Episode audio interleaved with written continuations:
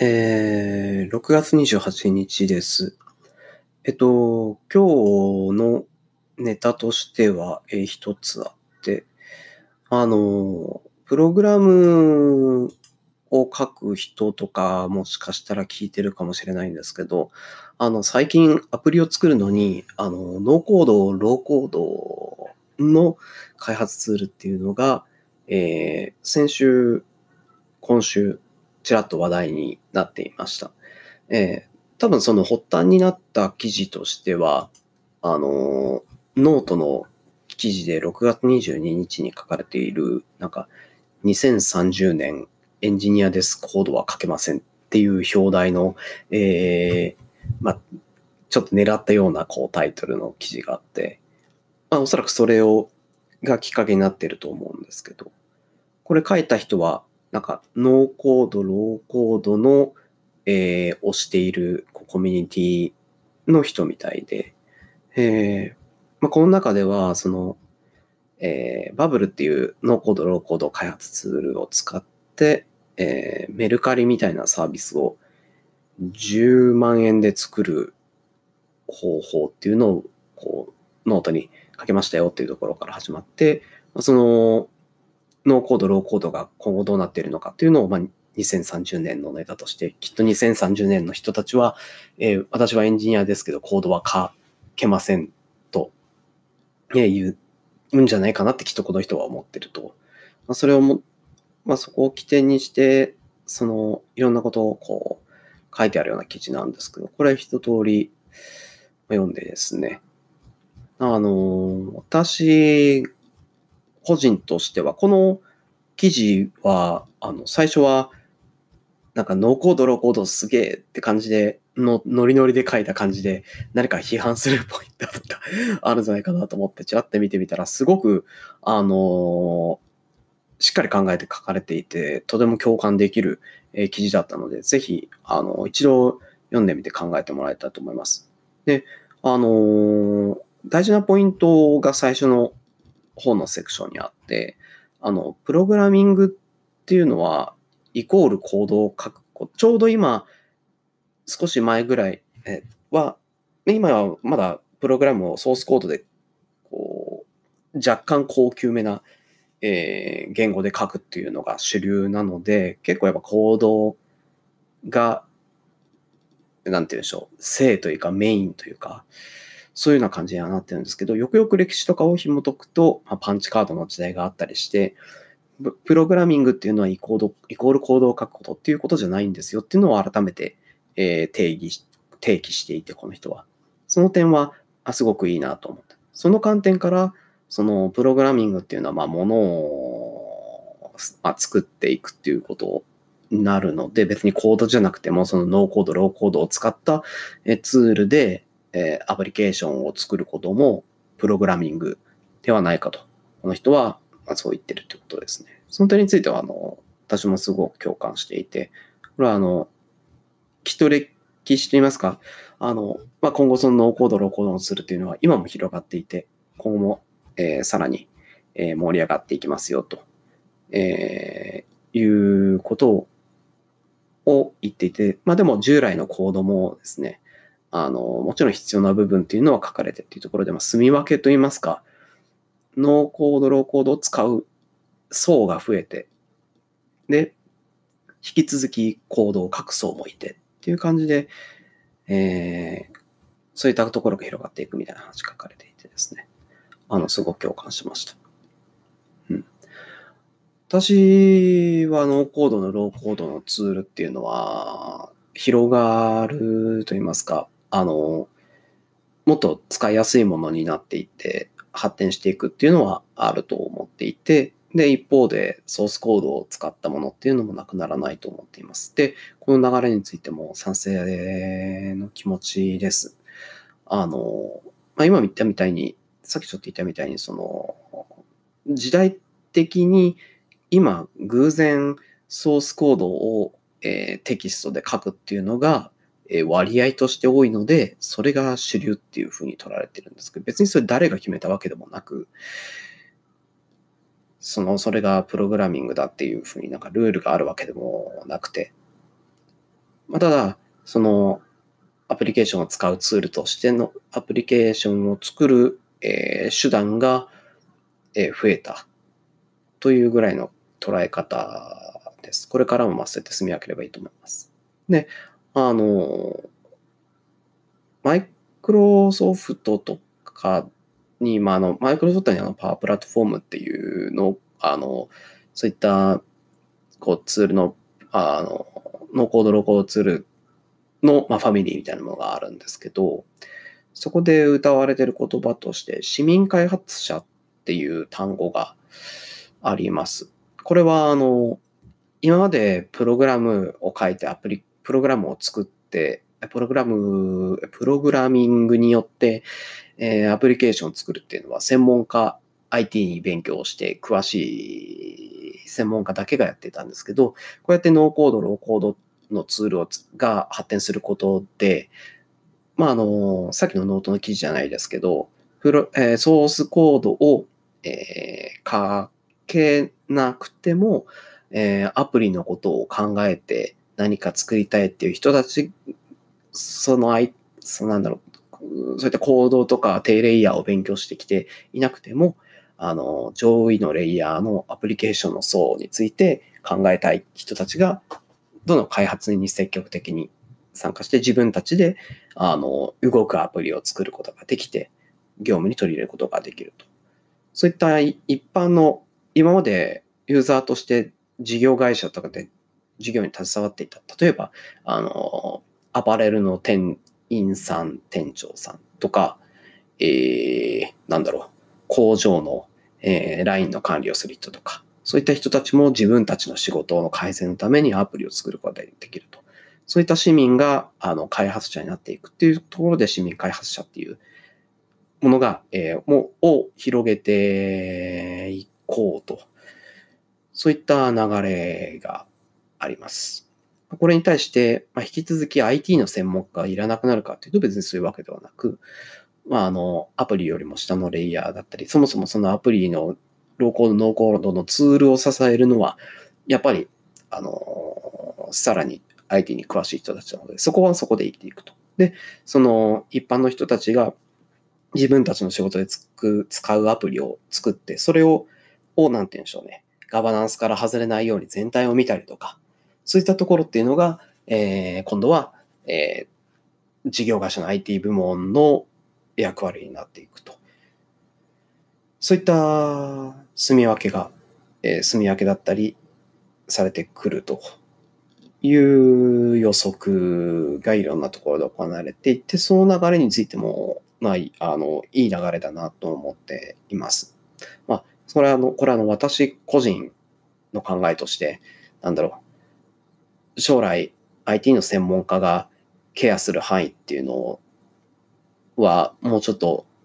なんか狭くなって、自分たちの事業に関することは自分たちで考えてほしいなっていう、これはもう完全に個人的な、え、思いなんですけど、そういうものが広がっていく流れっていう流れと同じだと思うので、私自身はこれはすごく賛成な思いです。うん、はい。で、あとはその流れが広がっている証拠といいますか、そのネタの一つとして、あのー、今週のいつだったかな。えっ、ー、と、AWS の方が、あの、ハニーコードというですね、これまたノーコード、ローコードを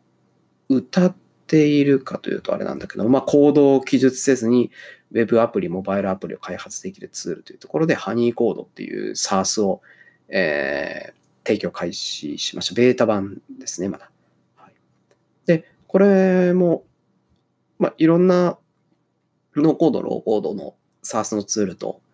えー、まあ、似ていると言いますか。そういうところで、まあ、スプレッドシートが社内に蔓延している、そういったものを、えー、つなぎ合わせる、もうちょっとこう、抽象化したアプリケーションとして、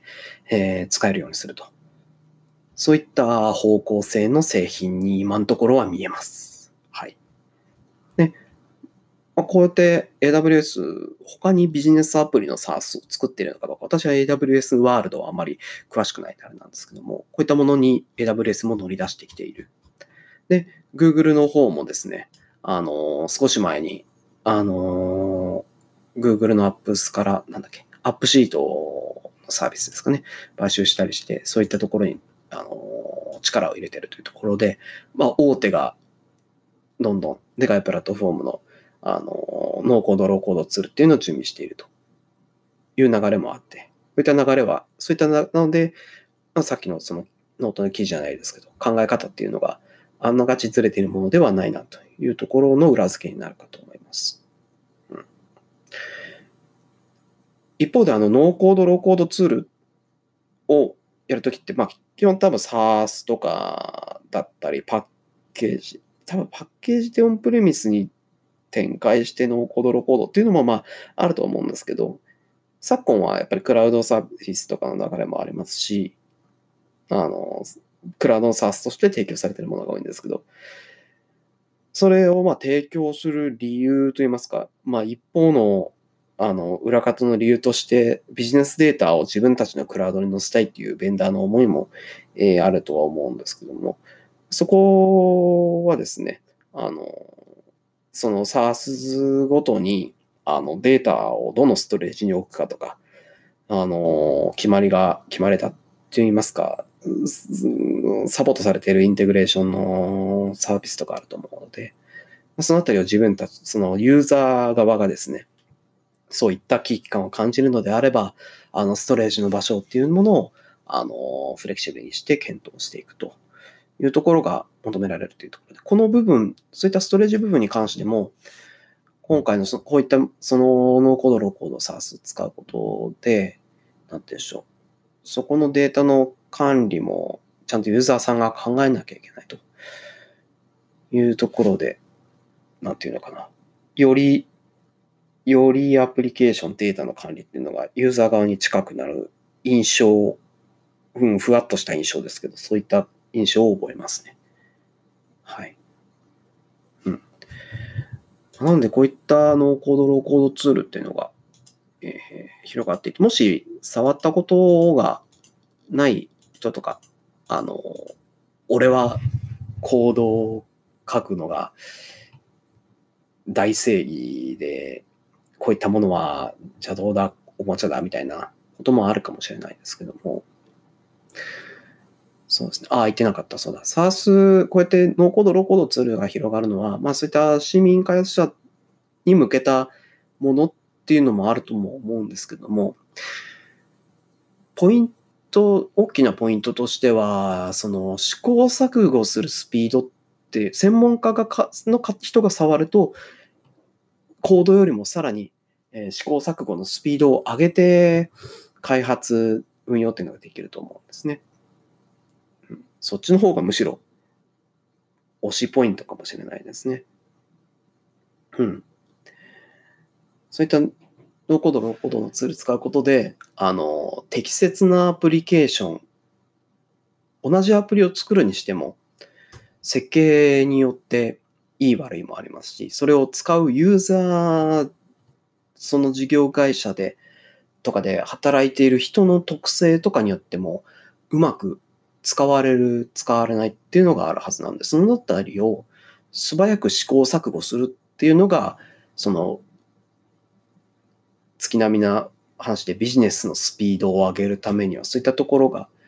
ビジネスのスピードを上げる、その効果をより早く高く持っていく。改善のサイクルを早める。そういう意味でも、あの今プログラムのソースコードを書いている人たちにとっても、ノーコード、ローコードのツールっていうのは、あのいいネタになるんじゃないかなと思ってるんですね。おもちゃっていう表現をする人思うんですけど、それは逆に試行錯誤しやすいとか、作って、ああ、ちょっとうまくいかなかったら、じゃあちょっとそれを元に新しいものを作ってみよう。パパッと作れる。そういったメリットっていうのがあると思うんですね。なので、まあ、あの、ノーコード、ロコードツール提供している人たちもきっと言ってると思うんですけど、IT の専門家の人たちのために、にとっても、そのノーコード、ローコードツールっていうのは、すごくいいものなんですね。個人的には、その、このローコード、ローコードのツールをもとに、あの、アプリ開発を外注とかに完全にしてしまっている事業会社の IT 部門の人たちにどんどん作ってほしいなと思っています。で、それをきっかけにもっとそのシステムとか、自社の IT っていうのを自分たちのもとに取り返していって、発注先、外注先のものにならないように、えー、流れを変えていってもらえると私は嬉しいです。というのがあります。うん。そうですね。今言ったみたいに、そのノーコード、ローコードのツールって、そのアプリを作る専門の、あの、もともとコードを書いてた人たちにも、えー、いいと思ってるんですけども、その、ちょっと勘、勘違いっていうと、なんかおこがましいんですけども、気をつけるポイントっていうんですかね。あの、ちょっとツイッターでもう言ってたんですけども、なんていうかな。少し、こう、極論になるんですけど、今までそのプログラムを書いてて、なんていうかな。あ、ちょっと逆の言い方をした方がいいのかな。その、ノーコード、ローコードを使うと、まあ、ソースコードを書けない人たち、書けない、書かない人たちでもアプリを作ることができますと。で、それは逆に専門の勉強がいらなくなるとか、そういったわけではなく、あの、もっとアプリケーションの上のレイヤーにフォーカスした勉強っていうのが、えー、必要になるんですね。それは画面上でのレイアウトとか、その見た、アプリの見た目に対してユーザーがどういった印象を受けて、どういった操作をされる可能性があるかとか、そういったことっていうのは、あの、アプリケーション、もともとソースコードを書いてアプリを作っていた人たちがもともと持っていたもので、それはノーコード、ローコードのツールになってもなくならないんですね。あとは、その画面をどういった情報の単位で作るかとかですね。そこについては、あの、ソースコードがなくなったからといって、あの、何の無勉強、何も無勉強で作れるというか、そういったものではないというところが注意ポイントですね。勉強っていうとちょっとハードルが高くなってしまうんですけども、そういったところを捉えないといいものが、いいものっていうのは作れないです。逆にソースコードを勉強せずに、あ、なんていう違うか。えっと、言語の書式、プログラミング言語の書式とかを覚えるリソースを、そういった現実の情報を捉える力、あとはユーザーさん、人間、画面を見たときにどういった反応を起こすか、ここを触ろうとしたら次どこを触ろうとするかとか、そういったところを考えるところに脳のリソースを割くことができる。そういったえー、メリットっていうふうに言い換えることができるかなと思います。うん。ちょっといろいろ雑多な話を脱線しながら、もうなんか波状に話をしてしまったんですけど、今のところの私の意見をまとめると、ノーコード、ローコードの開発ツールが今後どんどんあの増えて改善洗練されていく流れっていうのはあると思っています。それによって、今までソースコードってめんどくせえな、だからアプリちょっと興味あるけど作れなかったなっていう業務に近い人たちも作れるようになって、こういった人たちが市民開発者として広がっていく。そういった人たちが、ま自由に、まそういった、そう、IT の専門がないでガバナンスとかそういうところってなかなか難しいと思うので、そういったところはもともと IT に詳しい専門の人たちがさらに特化していって、そういった市民開発者を支える基盤になる。外れないように道を作っていく。そういった仕事になってくると。で、そのノーコード、ローコードでアプリ作るときには、ソースコードのその技術的なところ、文面の書式とか、そういった細かいところは考えなくていいんですけど、その分、えー、絶対になくならない情報を捉える力、ユーザー、人間の行動を捉える力、っていうところは必ず残るので、そこにフォーカスして、えアプリを作っていくことができると。で、あまあちょっと言ってなかった、さっき言ってなかったけども、プログラムを、ソースコードを書いて今までや、プログラムでものを作った、アプリを作っていた人たちが、まあその、私も若干近いんですけども、ソースコードを書くよりは、その、作るものに興味がある人たちっていうのは、あの、コードに割く時間を減らすことができる。という意味で、その IT の専門の、今まで IT 専門でコードを書いていた人たちにもすごくメリットのある、えー、サービスであるというふうに思います。なので、まあ、この AWS のハニコードも、まあ、最近出てきたやつもですね、あの、私がよく触っている Power、Microsoft Power Platform、Power Apps、Power Automate、Virtual Agent とかですね。そのあたりもどんどん広がっていってもらえたらいいなと思っています。ベンダーロックっていうのを気にする人、あまあ、ベンダーロック、ストレージロック、プラットフォームのロック気にする人がいると思うんですけど、そういう意味だとなおさらいろんなツールを触ってみてもらって、あの、適切な配置とか、データのストレージをどこに置くかというバランスとか、そういったところをじっくり考えていってもらえればいいかなと思います。はい。とりあえずざっと思いつくノーコード、ローコードに関する意見でした。はい。とりあえず今日は、えっ、ー、と、長くなったので、このくらいにしようかと思います。あのー、ぜひ、あの、反応というかご意見とかあれば、あの、私のこの視点とか、視野もどんどん広げていきたいなと思うので、あの、何か変なこととか、思変な意見だなって思われた方は、ぜひ、あの、反論を、えー、お願いします。はい。という形で今日は以上です。はい。ありがとうございました。